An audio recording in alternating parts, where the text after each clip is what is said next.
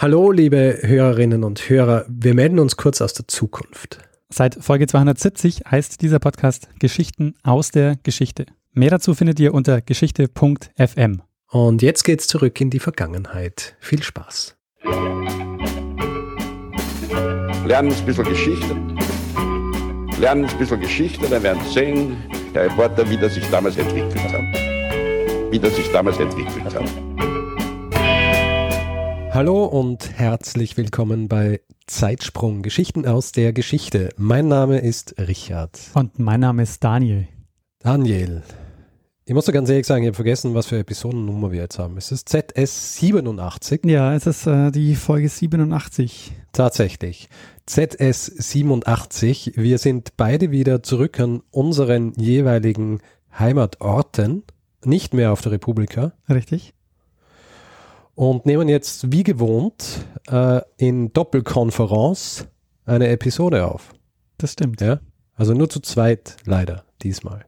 Wer unser Ritual kennt, weiß, dass immer die Person, die begrüßt, nicht die Person ist, die die Episode äh, sprechen wird, sondern äh, die andere. Und in dem Fall bist du das. Deswegen, Daniel, was hast du diese Woche mitgebracht? In dieser Woche geht es mal um Wirtschaftsgeschichte. Hm. Ein Themenbereich, den wir so in der Form, glaube ich, noch nicht hatten. Äh, ja. Und wir schauen uns ein spannendes Experiment an ähm, und springen dafür nach Tirol in die 1930er Jahre. Ah, aha. Genauer gesagt, wir springen ins Unterinntal zu dem kleinen Ort Wörgl, mhm. äh, an dem oder bei dem eine bemerkenswerte Aktion gestartet wird die nationale und internationale Aufmerksamkeit erregt und es bald als das Wunder von Wörgl bezeichnet wurde. Und unter dem Namen ist es auch heute noch bekannt.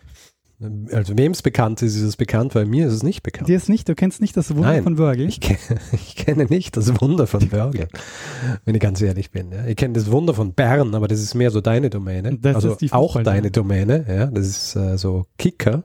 Ja, damit habe ich auch nichts am Hut. Deswegen ähm, bin ich sehr gespannt, was es, was es mit dem Wunder von Wörgl auf sich hat. Ja, das Wunder von Wörgl, also es geht wie gesagt um Wirtschaftsgeschichte und es geht um die Einführung von Freigeld, das in Wörgl auch als Schwundgeld bezeichnet wurde. Und deshalb steht diese Folge unter dem Motto, ein Groschen jeden Monat schwindet, damit sich wieder Arbeit findet. Interessant. Hast du das, hast du das erfunden oder ist es der Spruch, der damals äh, geprägt worden ist, wenn man jetzt vom äh, vom, von der Münze sprechen. Ähm, der Spruch, den, den gab es tatsächlich, äh, das war allerdings eine andere Freigeldgemeinde in Österreich, nicht in Wörgl, aber ähm, das, hm. ähm, der, den fand ich sehr passend dafür. Ja, du sprichst hier von Freigeld. Ich, ich gehe davon aus, dass du jetzt gleich erklären wirst, was Freigeld ist, oder? Richtig, genau. Äh, das sehr. ist ja auch jetzt im, steht jetzt auch im Zentrum dieser Folge, Freigeld, Schwundgeld. Zunächst mal zur Ausgangslage. Ja. Wir befinden uns in einer Wirtschaftskrise, also die Weltwirtschaftskrise von 1929. Mhm. Ähm, kennt man vielleicht äh, den New Yorker Börsencrash im Oktober. Ähm, die Folge dieses, äh, dieser Weltwirtschaftskrise war sehr hohe Arbeitslosigkeit. In Österreich steigt die bis 1933 auf 25 Prozent.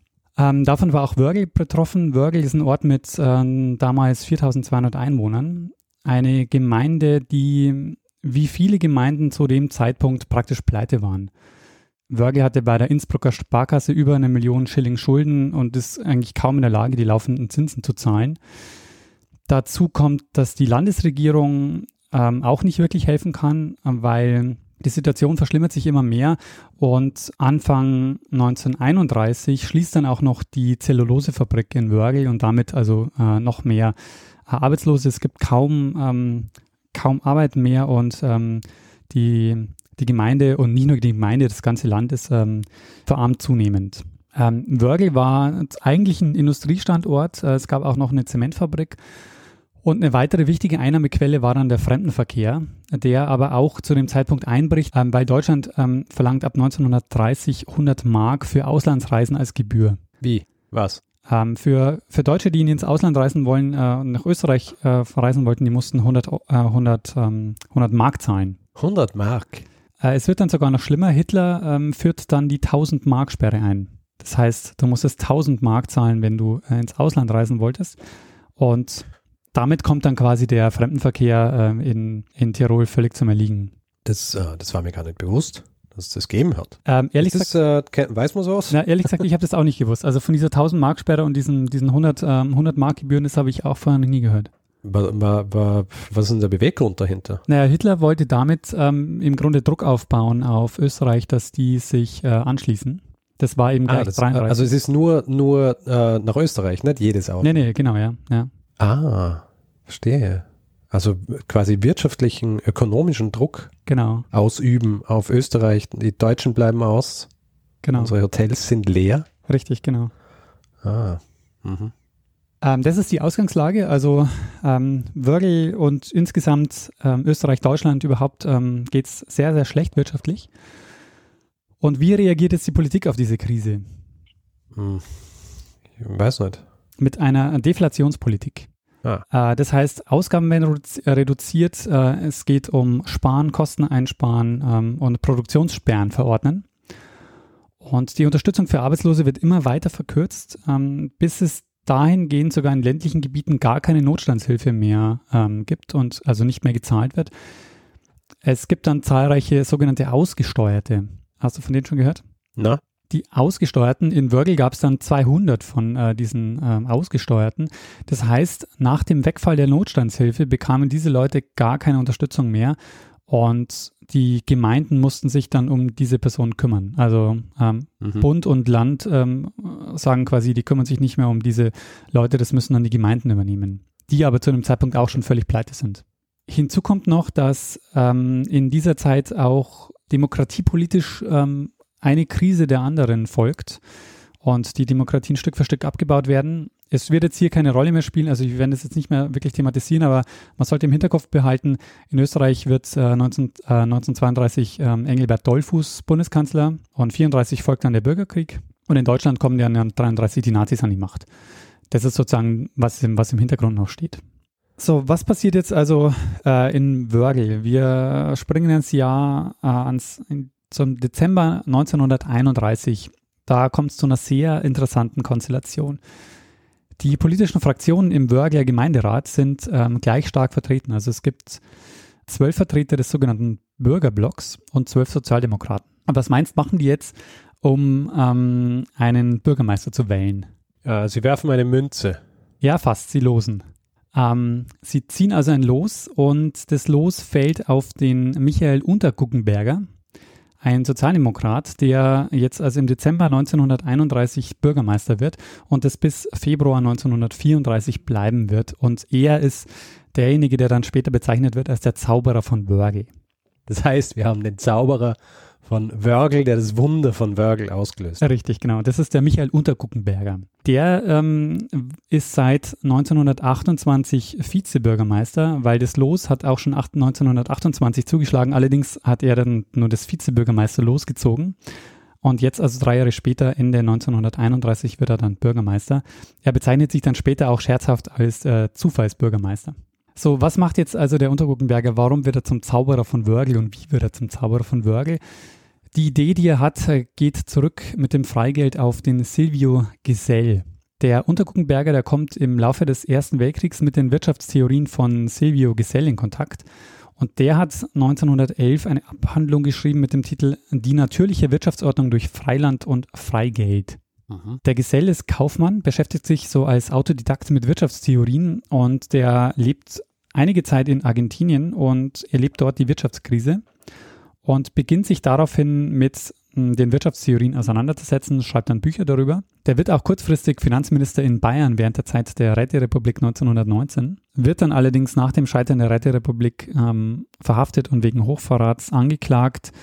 Und es entstehen also aus seinen Theorien, aus dieser Wirtschaftsordnung des, ähm, des Freigelds äh, und der Freiwirtschaft, entstehen ähm, zahlreiche Vereine, Freiwirtschaftsvereine. Und die wesentlichsten Thesen oder das, das, äh, der, der wichtigste Punkt in dieser Theorie ist, äh, ich gebe da, mal, ähm, geb da mal zwei Zitate.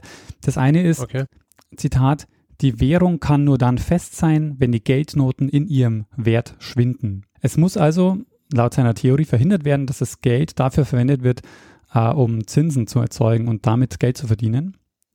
Okay. Ähm, Nachfrage und Zirkulation des Geldes waren, ähm, waren die zentralen Punkte bei ihm. Also das war jetzt so das Wichtigste. Geld sollte frei von Zinsen sein und sollte nicht an Edelmetall gebunden sein.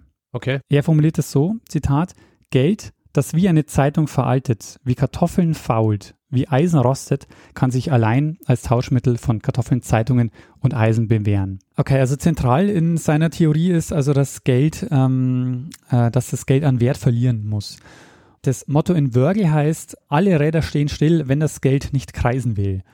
Der Unterguckenberger sorgt dann auch dafür, dass eine Straße in Wörgl nach Silvio Gesell benannt wird und die heißt auch heute noch so. Ah, ja. Also in äh, Wörgl gibt es eine Silvio Gesell Straße. Wir werden uns jetzt mal ganz kurz, ähm, ich habe nämlich bei ähm, einem Experten noch nachgefragt, ähm, um das ein bisschen besser einzuordnen, was da in Wörgl passiert ist. Okay. Und äh, ich habe nachgefragt bei dem Professor Josef Nussbaumer, der an der Uni Innsbruck äh, sitzt, am Institut für Wirtschaftstheorie, Politik und äh, Geschichte. Mhm. Und er hat sich mit, auseinandergesetzt mit dem Wunder von Wörgl oder mit dieser Freigeldgeschichte. Und ich ähm, habe ihn gefragt mal, ähm, ob er, ähm, ob er einordnen kann, wie das denn, ähm, wie sozusagen die Ausgangslage war. Und äh, er erklärt uns jetzt hier mal, ähm, wie die Sache mit der, der Deflation zu verstehen ist. Ja, es ist äh, ein klassisches Phänomen der 1930er Jahre und zwar ein einmaliges. Das ist der entscheidende Punkt, weil die Weltwirtschaftskrise damals äh, ist von der wirtschaftspolitischen Seite her mit den Mitteln der klassischen Ökonomie bekämpft worden. Und die Mittel der klassischen Ökonomie haben eigentlich die Wirtschaftskrise noch verstärkt und verschlimmert. Das muss man einfach dazu sagen. Das ist zwei, drei Jahre oder vier Jahre bevor die, das berühmte Buch von Keynes erschienen ist, die allgemeine Theorie der Beschäftigung des Zinses und des Geldes, das ist 36 und das Wörgl-Experiment ist 32. Ein wesentliches Element damals der Wirtschaftspolitik war ausgeglichenes Budget. Man muss sich vorstellen, man ist mitten in der Wirtschaftskrise und was tut man? Man gleicht das Budget aus, man fährt mit den Budgetmitteln sogar noch herunter. Also wenn man das 2008, 2009 bei der großen letzten äh, Finanzkrise gemacht hätte, etwa in den USA oder auch in Mitteleuropa, das wäre ein Fiasko gewesen. Ja? Wir haben genau das Gegenteil gemacht. Wir haben die Budgets geöffnet, also auch im keynesianischen Sinne, um Geld in die Ökonomie zu pumpen. Und das wollte eigentlich der, Herr, der, der damalige Bürgermeister auch in, in Wörgl da, damit, dass er gesagt hat, okay, ich schaffe eine kleine äh, Währung, hat er es ja selber nicht genannt, also er nennt sie Arbeitsbestätigungsscheine, ja, und die haben praktisch ein Verfallsdatum. Weil das Problem der Deflation, damit man das ein bisschen versteht, besteht ja darin, wenn, wenn der Geldwert immer mehr steigt, ja, dann wird der Konsument sagen, ich kaufe wirklich nur das Notwendigste, weil wenn ich mein Geld zurückhalte, äh, in einem Monat ist es wieder mehr wert, ich kann mehr kaufen dafür. Das heißt also, das ist völlig antikonjunkturell. Ja? Und genau dagegen wollte einfach der Bürgermeister ankämpfen. Also eine super Idee, würde ich glauben. Äh, man muss das also von der ganzen äh, Genese her sehen. Die Theorie damals war so, dass man sagt, also Konsum ist eigentlich äh, nicht ideal. Ja, ist was Schlechtes, weil man, also man hat so ideologisch die Funktion gehabt, dass wenn ich was konsumiere, dann ist es weg. Investition ist gut. Ja. Wenn jetzt das Volkseinkommen aus Investition und Konsum besteht, je mehr ich konsumiere, umso weniger Geld habe ich für Investitionen. Ja. Darum muss ich schauen, dass viel investiert wird und wenig konsumiert. Das war damals so die Sichtweise. Durch Keynes ist es genau umgedreht worden. Der Keynes, also nicht umgedreht, aber ist der Konsum völlig unbewertet worden. Er hat gesagt, Konsum ist auch ganz, ganz wichtig, einfach weil der wieder Investitionen anstößt und so steigt das Volkseinkommen kommen. Ja? Das heißt also, aber diese Sichtweise war etwa bis in die 1930er Jahre noch nicht gegeben. Das ist erst durch Keynes gekommen. Wir heute sind praktisch Keynesianer von der Muttermilch auf, aber vor 1930 war das nicht so. Da hat man einfach wirklich so diese alte, die alte Ebene gehabt, Konsum ist eigentlich was Schlechtes. Ja? Kann man vielleicht auch nachvollziehen. Also äh, konsumiere nicht so viel, schaue auf deine Zukunft, leg was auf die Seite. Ja? Damit du in der Krise was hast. Ja? Und man darf auch nicht vergessen, also äh, vor 1930 hat es ja Unmengen auch immer wieder an Wirtschaftskrisen gegeben, also wo Erspartes dann herangezogen wurde. Ja? Genau, also das ist jetzt mal so die Einordnung, die, diese Deflationspolitik, warum das sozusagen ähm, ein Problem war zu dem Zeitpunkt. Und er deutet jetzt auch schon an, was unter, äh, unter Guggenberger macht. Ähm, also er führt also ein Freigeld oder das Schwundgeld eben ein, ein, ein Geld, das äh, monatlich an Wert verliert, um sozusagen einen Anreiz zu schaffen, dass die Leute auch wirklich ihr Geld ausgeben und äh, nicht horten. Okay. Also es gibt bereits einige Vorbilder ähm, für die Einführung des Freigelds in Wörgl. Es gibt zum Beispiel ähm, den Vera. Das ist ähm, eine Währung, die äh, Unterguggenberger kennenlernt. Äh, 1931 erfährt dann in den bayerischen Ort Schwanenkirchen, wo diese Aktion sehr erfolgreich läuft, ähm, aber dann vom deutschen Finanzministerium verboten wird. Und Vera ist eine Alternativwährung, an der sich dann insgesamt in ganz Deutschland 2000 Unternehmen beteiligen. Und da lernt er das schon mal kennen und ähm, der Plan ist es dann auch in, in Wörgl einzuführen. Also Geld, das seinen Wert verliert. Zunächst mal muss Unterguggenberger ähm, Überzeugungsarbeit leisten, weil die Leute haben noch die Hyperinflation aus den 1920er Jahren im Kopf, haben eher, also haben eben quasi Angst davor, dass das Geld seinen Wert verliert. Und deshalb versucht er in Parallelaktionen Geld aufzustellen. Und das gelingt ihm auch. Ähm, beim Tiroler Landeshauptmann Stumpf heißt er, gelingt es ihm also Geldmittel locker zu machen, insgesamt 12.000 Schilling. Und ähm, mit diesem Geld, das ist sozusagen ein bisschen Spielraum, den nutzt er jetzt für die Einführung des Freigeldes. Nämlich im Juli 1932 kommt es im Gemeinderat zur Abstimmung über die Einführung des Freigeldes und er erklärt ähm, in, seiner, äh, in seiner Rede das Freigeldkonzept nach Gesell. Er sagt, Zitat, das träge und langsam umlaufende Geld der Nationalbank muss im Bereich der Gemeinde Wörgl durch ein Umlaufsmittel ersetzt werden, welches seiner Bestimmung als Tauschmittel besser nachkommen wird als das übliche Geld. Und sein Vorschlag wird einstimmig angenommen. Also, was mhm. er macht ist, er startet die sogenannte Nothilfeaktion. Die Nothilfeaktion sieht so aus, dass ähm, die Stadt Gemeindearbeiten vergibt. Und für diese Gemeindearbeiten bekommt man ähm, kein Geld ausbezahlt, sondern sogenannte Arbeitswertbescheinigungen. Diese Arbeitswertbescheinigungen, die haben einen Nennwert von 1, 5 und 10 Schillingen. Und die die Teilnehmer, die erhalten also statt Geld diese Bestätigungen und zu jedem Monatsbeginn verlieren die ein Prozent an Wert. Das okay. war so geregelt, dass die ähm, Klebemarken kaufen mussten, immer Anfang des Monats und die mussten dann quasi auf ähm, das ähm, Geld geklebt werden. Und die haben quasi genau ein Prozent des Werts gekostet. Ähm, Sie vergeben also dann zahlreiche Gemeindearbeiten. Also es wurden Häuser ans Kanalnetz angeschlossen, es wurden Straßen neu geschottert.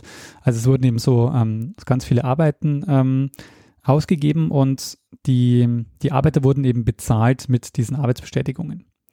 Mhm. Und im ersten Monat waren es insgesamt 50 Arbeiter und auch die Gemeindebediensteten, die werden mit den äh, Arbeitsbestätigungen bezahlt, allerdings nur zur Hälfte. Also die kriegen zur Hälfte in Schillinge und die andere Hälfte bekommen mhm. sie diese Arbeitswertbescheinigungen.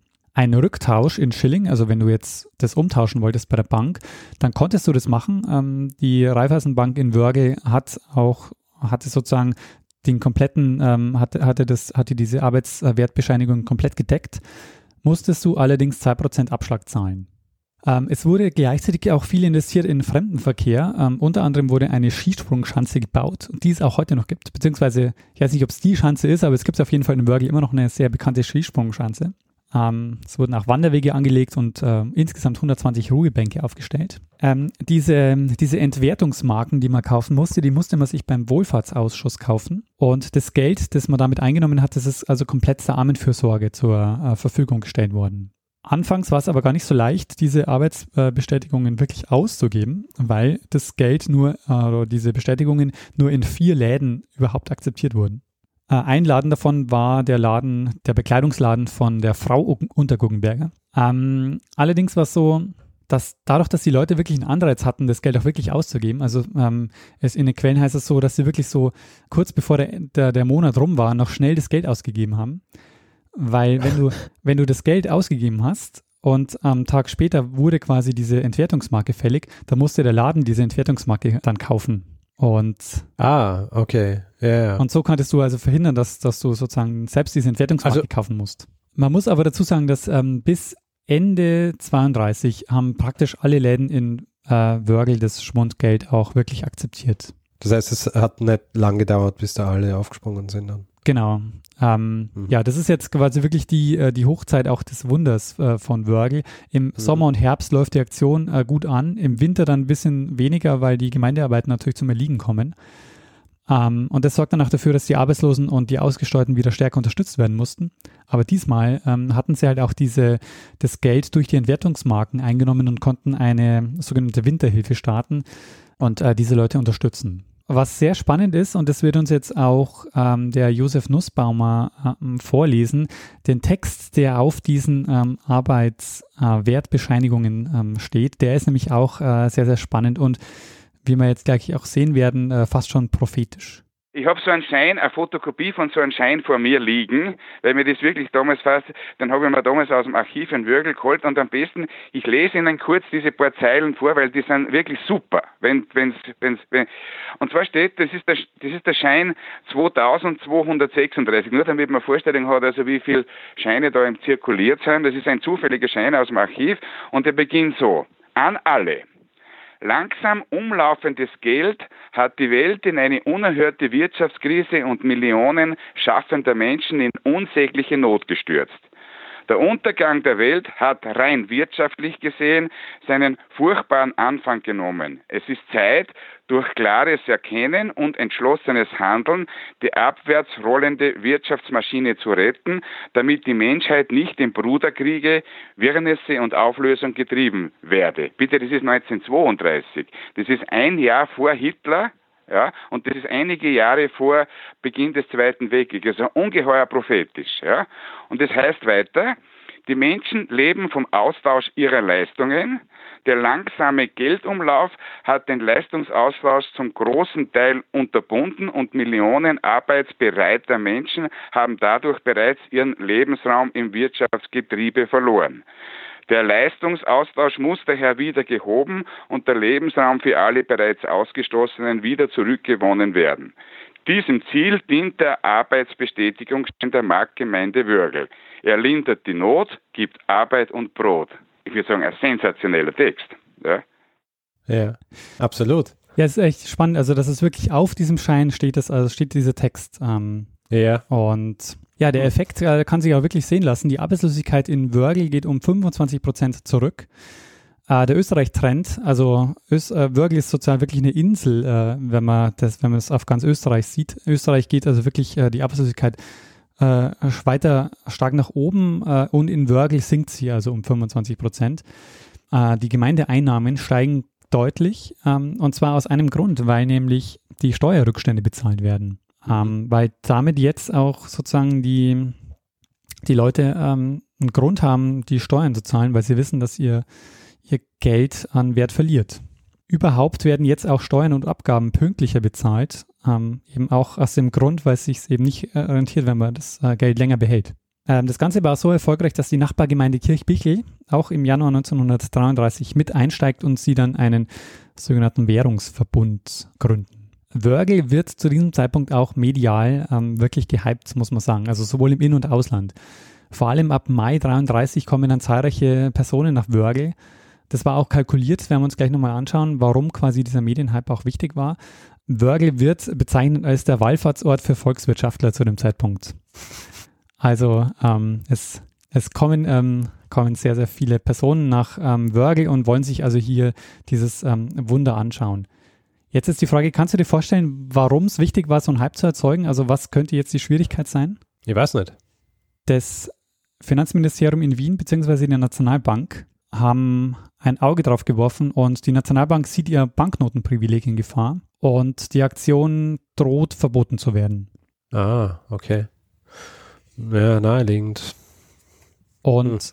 das auch aus dem Grund, weil ähm, innerhalb kürzester Zeit beziehungsweise nach ungefähr einem Jahr bis zu 170 Gemeinden in Österreich auch Schwundgeld einführen wollen. Ich habe noch mal ein paar Beispiele. Ähm, St. Pölten will äh, den EKAS einführen, Einkaufsscheine. Das wird aber abgewürgt, bevor es noch richtig begonnen hat. Ähm, es gibt da noch, es gibt da noch einige Beispiele. Steyr ähm, will auch Schwundgeld einführen. Ähm, in Lietzen in der Steiermark ähm, wird auch Schwundgeld eingeführt. Auch nach wenigen Minuten, äh, nach wenigen Monaten wird das schon wieder eingezogen. Äh, und ähnlich geht es also vielen Gemeinden, die also mit diesen Aktionen starten und dann also sofort einkassiert, äh, das Ganze sofort einkassiert wird von von der Nationalbank bzw. vom Finanzministerium. Und in Wörgl ist es ähnlich. Also in Wörgl soll die Sache auch ähm, sofort verboten werden. Aber es gibt zum einen den Unterguggenberger, der die freie Geldaktion auch selbst promotet und auf ganz Österreich ausweiten will. Es gibt dann, äh, gibt dann eine Broschüre raus, die heißt Zur Rettung Österreichs, das, das Wörgler Beispiel. Und er tourt dann also auch durch Österreich und, ähm, und macht also dann die, die Aktion bekannt. Der Punkt ist aber, dass die Nationalbank und das Finanzministerium das Projekt von Anfang an äh, verboten, äh, die wollen es von Anfang an verbieten. Und am 5. Januar 1933 erreicht dann auch Unterguckenberger ein Schreiben von Bezirkshauptmannschaft im Auftrag der Tiroler Landesregierung, die wiederum vom Bundeskanzleramt angewiesen wurden, das Freigeld zu verbieten und die Arbeitswertbescheinigungen einzuziehen. Das dauert aber auch nur deshalb so lang, weil die Tiroler Landesregierung erstmal nicht reagiert. Also die bekommen vom Bundeskanzleramt die Anweisung, die sollen das Geld einziehen, die reagieren erstmal nicht, weil die sehen nämlich auch den Erfolg der Aktion und die sind eigentlich ganz froh, dass es in Wörgl ganz gut läuft und haben erstmal kein Interesse dran, ähm, das Geld einzuziehen. Allerdings ähm, können sie sich auch dem Druck nicht ewig beugen und deshalb schicken sie dann also ähm, nach, nach einiger Zeit dann dieses, ähm, dieses Verbotsschreiben. Schreiben. Allerdings legt ähm, Wörgl Berufung ein im Februar wird dann diese Berufung abgelehnt, also im Februar 33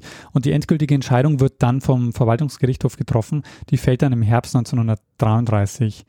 Und das ist auch der Zeitpunkt, wo Unterser Guggenberger eine Vortragsreise startet, äh, national, international wirklich Lobbyarbeit betreibt. Ähm, und nachdem dann ein Armeeeinsatz angedroht wird, ähm, und im November dann das Urteil ähm, vom Verwaltungsgerichtshof gefällt wird, wird dann die Aktion ähm, letztendlich beendet nach, ja, nach etwas äh, über eineinhalb Jahren. Hm. Unterguckenberger argumentiert äh, die ganze Zeit, dass es gar kein Geld ist, sondern dass es nur Arbeitswertbescheinigungen sind und damit das Notenbankprivileg gar nicht in Frage gestellt wird.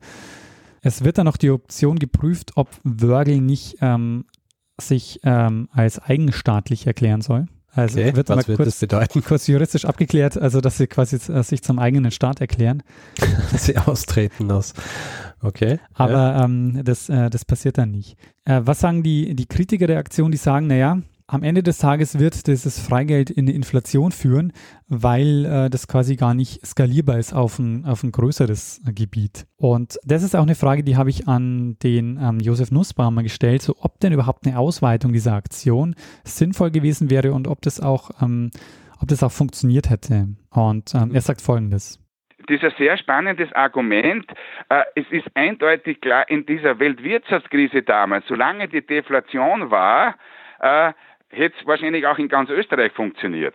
Weil genau das ja der Punkt war, dass die Leute ihr Geld nicht mehr ausgegeben haben und wenn sie praktisch so im wahrsten Sinn des Wortes im Hintern gezwickt werden, dass also das Geld wieder weniger wird, dann geben sie es aus. Der entscheidende Punkt ist hier also, äh, was passiert dann, wenn die Deflation behoben ist und wenn das System in die Inflation hineingeht, dann müsste man es abschaffen, ist völlig klar. Aber dann wäre wahrscheinlich also auch der Effekt, dass mehr Arbeitsplätze geschaffen wurden, da gewesen. Ja? Äh, es wäre wahrscheinlich überhaupt kein Problem gewesen, wenn man das für ganz Tirol angewandt hätte. Ja? Also das Argument ist sozusagen, ist äh, dadurch, dass es eine Deflationspolitik war, in einer, in, während der Krise ist es quasi völlig egal, was man macht. Hauptsache, man, man bringt das Geld in Umlauf. Dann äh, wäre es sowieso mhm. quasi aufwärts gegangen, so aus heutiger mhm. äh, wirtschaftstheoretischer Sicht. Was man auch immer wieder als Vorwurf an den Unterguckenberger errichtet, ist, dass quasi diese ganzen Fremdenverkehrsaktionen mehr oder weniger ins Leere läuft, äh, spätestens nach der 1000-Mark-Sperre durch Hitler 1933. Also da ist das Geld, was man in den Fremdenverkehr gesteckt hat, quasi mehr oder weniger verpufft. Was allerdings sehr gut funktioniert hat, diese Arbeitswertbescheinigungen, die waren extrem beliebt bei Sammlern. Also es gibt sehr schnell Anfragen aus der ganzen Welt, ähm, die sich äh, diese Scheine kaufen. Und ich habe vorhin schon erwähnt, dass, äh, dass sehr viele Prominente in Wörgl waren, um sich dieses, äh, die Sache anzuschauen. Es kommt unter ja. anderem, äh, 1934 kommt der äh, französische Ministerpräsident, der Edouard Daladier, kommt nach Wörgl, um sich, ähm, um sich die Aktion anzuschauen, die zwar zu dem Zeitpunkt schon gelaufen ist, aber quasi Wörgl als Name für Freigeld immer noch ähm, äh, sehr stark in Verbindung gebracht wird. Was war denn so die Folge für Wörgl eigentlich? Also haben diese eineinhalb Jahre irgendwie strukturell irgendwie eine Verbesserung für Börgel an sich gebracht oder ist es dann alles, was sich quasi verbessert hat im Zuge dessen, hat, äh, ist es dann wieder verpufft, als äh, dieser Effekt weg war? Also vieles hat sich, äh, hat sich verpufft, vor allen Dingen, weil die Aktionen dann nicht langfristig gestartet werden konnten. Also wäre es länger gelaufen, es gab Pläne, zum Beispiel diese Zellulosefabrik wieder in Betrieb zu nehmen. Das ist mhm. halt eben in dieser kurzen Zeit nicht gelungen, obwohl es schon ähm, zwei Versuche dazu gab. Aber ähm, das heißt, so richtig nachhaltig ähm, ist es dann eben leider nicht gewesen, dadurch, dass es eben nur ähm, so kurz war. Aber in dieser Kurz mhm. Kürze hat man eben sofort gesehen, was es, dass es diesen Effekt hat. Mhm. Also eben diese Umkehr mit 25 Prozent weniger Arbeitslose. Und wenn man jetzt mal so die absoluten Zahlen anschaut, der Vergleich mit heute ist natürlich schwierig, aber ähm, ich habe in einem Buch gelesen, der das also sozusagen auf heute umrechnet, was denn dann so dieses, äh, diese Menge an zirkuliertem Schwundgeld war. Mhm. Und der damalige Wert an Schwundgeld, der zirkuliert ist, waren äh, 5490 Schilling. Hört sich erstmal relativ wenig an. Das waren mhm. aber, dadurch, dass es zirkuliert ist, war das aufsummiert, waren das 2,5 Millionen Schilling. Also das heißt, insgesamt ja. quasi sind 5490 Schilling zirkuliert und diese, diese Zirkulation ist quasi aufsummiert 2,5 Millionen. Das entspricht heute im Wert von, also schreibt zumindest ähm, der Autor von 4,6 Millionen Euro. Ja. Man sieht schon, sie haben, sie haben schon das Geld für den Ort ähm, schon einigermaßen zum Zirkulieren gebracht. Also das hat schon ähm, sehr gut funktioniert. Hat aber ähm, eben funktioniert, weil man in der Deflationspolitik, ähm, also weil es quasi eine Zeit war der Deflation, wie das auch Nussbaumer jetzt äh, erzählt hat, also sobald du in der, in der Inflation bist, macht also diese Art von Geldentwertung dann äh, keinen Sinn mehr, weil dein Geld ja ohnehin an Wert mhm. verliert. Unter Guckenberger wird dann Februar 34 als Bürgermeister abgesetzt, also dann ähm, nach oder während des Bürgerkriegs und stirbt dann 1936. Äh, Wörgl ist aber ähm, seit der Zeit äh, weltbekannt. Also ähm, das war damals tatsächlich ein, ein, richtiger Medienhype und ähm, Josef Nussbaumer hat ähm, dazu auch ähm, noch was erzählt. Das große Problem war sogar, dass der Erfolg so groß war, dass also viele andere österreichische Gemeinden auch dem nacheifern wollten, auch in Bayern. Sogar der französische Ministerpräsident ist nach Würgel gekommen und hat sich das angeschaut. Das kann man sich überhaupt nicht vorstellen. Also wenn es bei Keynes allgemeine Theorie der Beschäftigung und des Zinses und des Geldes lesen, also eines der berühmtesten Werke praktisch in der ersten Hälfte des 20. Jahrhunderts. Er verweist auch auf äh, Wörgl, er weiß aber nicht genau, wo das ist. Er schreibt, es sei so süd östlich von, von München gäbe es einen Ort wo, Ort, wo man das erfolgreich schon durchgeführt hat. Weil da kennt es natürlich genau dann, also diese Auflösung des Budget, der, der Budgetrestriktionen in seinem Werk drinnen hat. Ja? Genau das, was die eigentlich gemacht haben. Ja? Also Wörgl kommt also sozusagen sogar äh, in die keynesianische äh, äh, Wirtschaftsbibel. Ja, das habe ich mir eh, äh, wollte ich vorhin eh schon fragen, ob der das dann äh, eh sicher nicht aufgegriffen hat, wenn, weil, weil der Professor Nussbaumer ja gemeint hat vorhin, dass, dass das Jahr 32 war und dann äh, die, das Buch vom, vom Keynes als 36. Genau, ja, dafür, also. ähm, dafür hat er es auf jeden Fall ähm, mit aufgegriffen. Sehr gut. Ja, und wenn man das hat nur niemanden gehabt, er hat nur niemanden gehabt, der ihm sagt, wo wir. genau, richtig. ähm, ich meine, südöstlich von München ist nicht ganz falsch. Ja, also äh, wenn man sich das heute anschaut, es gibt zahlreiche alternative Geld- und Tauschsysteme, ähm, die auf dieser Idee beruhen, ähm, die auch noch aktuell sind. Also ich glaube, es gibt so, was ich gelesen habe, um die 2000 ähm, lokale Geld- und Tauschsysteme, mhm. Ähm, die allerdings heute mehr ideologisch verwendet werden im Sinne von, wir wollen eine zinsfreie Politik fahren, äh, eine zinsfreie mhm. Geldpolitik fahren, also hat die quasi eher was äh, Kapitalismus-kritisches, mhm. Ähm, was Wörgl zu dem Zeitpunkt halt äh, nicht hatte. Also das sollte schon in dem kapitalistischen System äh, funktionieren, aber halt nicht in der, äh, nicht in der Deflationspolitik. Und Wörgl gilt ähm, eben auch heute noch als eines der bekanntesten Währungsexperimente der Welt. Sehr gut. Genau. Das war mein Zeitsprung Hab zum Schwundgeld in Wörgl. Sehr gut. Habe ich äh, nichts darüber gewusst, ja. Ähm, noch nie gehört vorhin. Ich meine, äh, Schwundgeld, also Freigeld oder so, habe ich eventuell schon irgendwie einmal gehört, aber ich hätte keine Ahnung gehabt, äh, was es ist und geschweige denn es irgendwie auch beschreiben können. Sehr gut. Ähm, jetzt weiß ich wieder mehr über Wörgl. Ich bin ja früher öfter mal so vorbeigefahren an Wörgl mit dem Zug, ja, mhm. als ich noch äh, in Vorarlberg gewohnt habe. Dann zwischen Wien und Vorarlberg gependelt. Mhm. Aber mir war nicht bewusst, dass es quasi der Ort eines, eines, äh, eines Zwischenkrieg-Wunders ist. Und äh, du hättest du mal aussteigen sollen, hättest du, wärst du durch die Silvio Gesell-Gasse, äh, hättest du schlendern können. Ja, weißt du was? Ich schaue jetzt mal nach, wo die ist in Wörgl. Silvio Gesell, sagst du? Genau. Silvio Gesellstraße, Wörgl. So, ja, du, so Sackgasse. Fitting. das ist eine Sackgasse neben der Friedenssiedlung und ähm, der Wehrburgstraße. In der Nähe sind Autodienst Wörgl und Whirlpool and Living. Auf der anderen Seite Schrotthandel Winkler. Ich meine, es ist eine Straße nach ihm benannt. Das ist schon sehr cool. Unterguggenbergers Sohn heißt auch Silvio Unterguggenberger. Ah, der hat ihn aus ähm, äh, quasi ähm, Bewunderung, hat er seinen Sohn Silvio genannt. Ja. Das Spannende ist auch, Klar, dass der, dass der Silvio, äh, dass der Unterguck, äh, dass der, dass der Gesell praktisch bei den Wirtschaftstheorien heute nicht vorkommt, weil der halt äh, gar nicht im Akademischen verankert war, Mhm. sondern das war Äh, halt halt so. so quasi selbst ein Autodidakt. Genau. war. Die sieht man ja nicht gern in der, im, im akademischen Umfeld. Genau. Äh, Daniel, Ja. ich freue mich sehr über diese Geschichte. Äh, ich freue mich ja auch immer, wenn ich Sachen aus Österreich höre, die ich noch nicht kenne. Weil als Österreicher, ja, ist ja gut, wenn man irgendwie weiß, was so passiert ist und äh, wenn ein Wunder passiert ist, umso besser. Vielen, vielen Dank an den Stefan Hohenwarter, der den Kontakt zu äh, Professor Nussbaum hergestellt hat und auch an ihn vielen, vielen Dank fürs Mitmachen. Ähm, ja, das äh, freut mich sehr. Mich auch. Gut. Feedback-Blog. Wer Feedback geben will zu dieser Episode oder auch anderen, kann das gern über unsere diversen Feedback-Kanäle machen, zum Beispiel per E-Mail, feedback.zeitsprung.fm. Und äh, wenn ich gerade bei der E-Mail bin, äh, wir haben jetzt seit neuestem etwas, ja. Und zwar haben wir äh, eigene E-Mail-Adressen jeweils für mich, Richard und Daniel. Warum?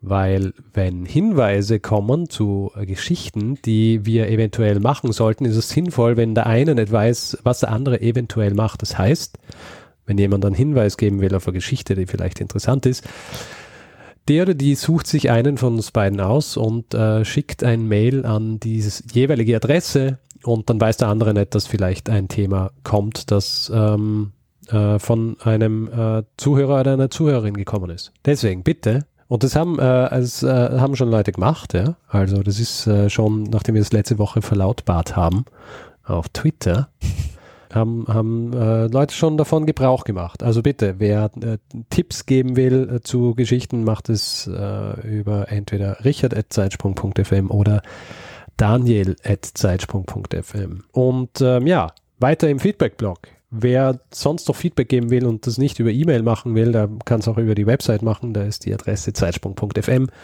Oder auf Twitter, das ist unser Twitter-Account Zeitsprung FM.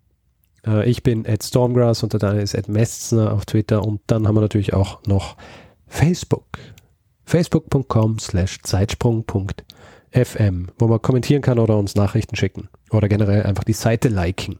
Mhm. Außerdem kann man uns auch finanziell unterstützen. Wir freuen uns, wenn uns da jemand ein bisschen was ähm, zukommen lässt, um ähm, das Angebot hier ähm, am Laufen zu halten. Und diesmal bedanken wir uns bei Dennis und Sebastian. Vielen, vielen Dank. Vielen herzlichen Dank. Ja, gut. Und dann?